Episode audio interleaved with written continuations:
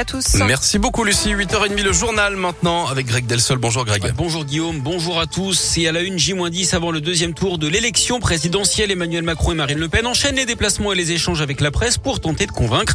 Scoop vous fera découvrir hein, les coulisses de cette campagne pour chacun des candidats. Et on commence ce matin avec les soutiens de Marine Le Pen. Dans le Rhône, ils vont de ville en ville à bord d'un bus aux couleurs de la candidate du Rassemblement National.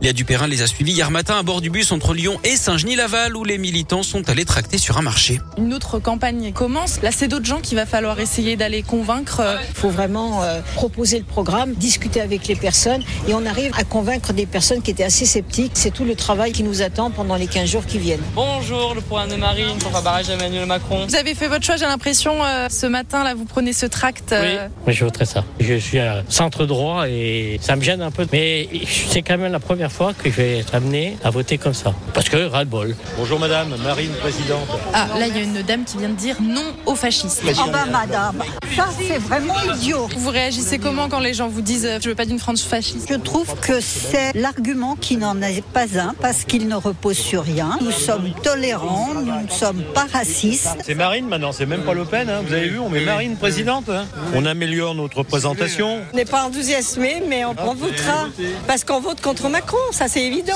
Marine par défaut. On n'est pas d'extrême droite, mais on n'a pas le choix. Il y a un reportage à suivre sur euh, retrouver sur Radio comme Marine Le Pen qui organise son premier meeting hein, de l'entre-deux tours aujourd'hui à Avignon. Emmanuel Macron, lui, est au Havre pour y parler écologie. Il a décidé de parler pour son dernier interrogatoire aux assises spéciales de Paris. Salah Abdeslam est sorti du silence hier pour revenir sur les attentats de Paris en 2015. Il affirme qu'il a rejoint les commandos au dernier moment qu'il avait prévu au départ de partir pour la Syrie. Après avoir posé les équipes au Stade de France, il est allé jusqu'à sa cible, un bar du 18e arrondissement. Je m'installe, je commande une boisson, je voyais les gens occupés à rigoler, à danser. Je comprends que je ne vais pas le faire, dit celui qui dit avoir, je cite, renoncé par humanité et non par peur. Il affirme également qu'il n'était au courant que de sa mission et qu'il ne savait pas pour le Bataclan. Quant à sa ceinture explosive qui n'aurait pas fonctionné. Il reconnaît un mensonge raconté à ses amis venus le récupérer après les attaques pour le ramener en Belgique. Un trafic de faux passes sanitaires démantelé à Vaux-en-Velin d'après le programme père et ses deux fils ont été déférés au parquet hier en vue de l'ouverture d'une information judiciaire.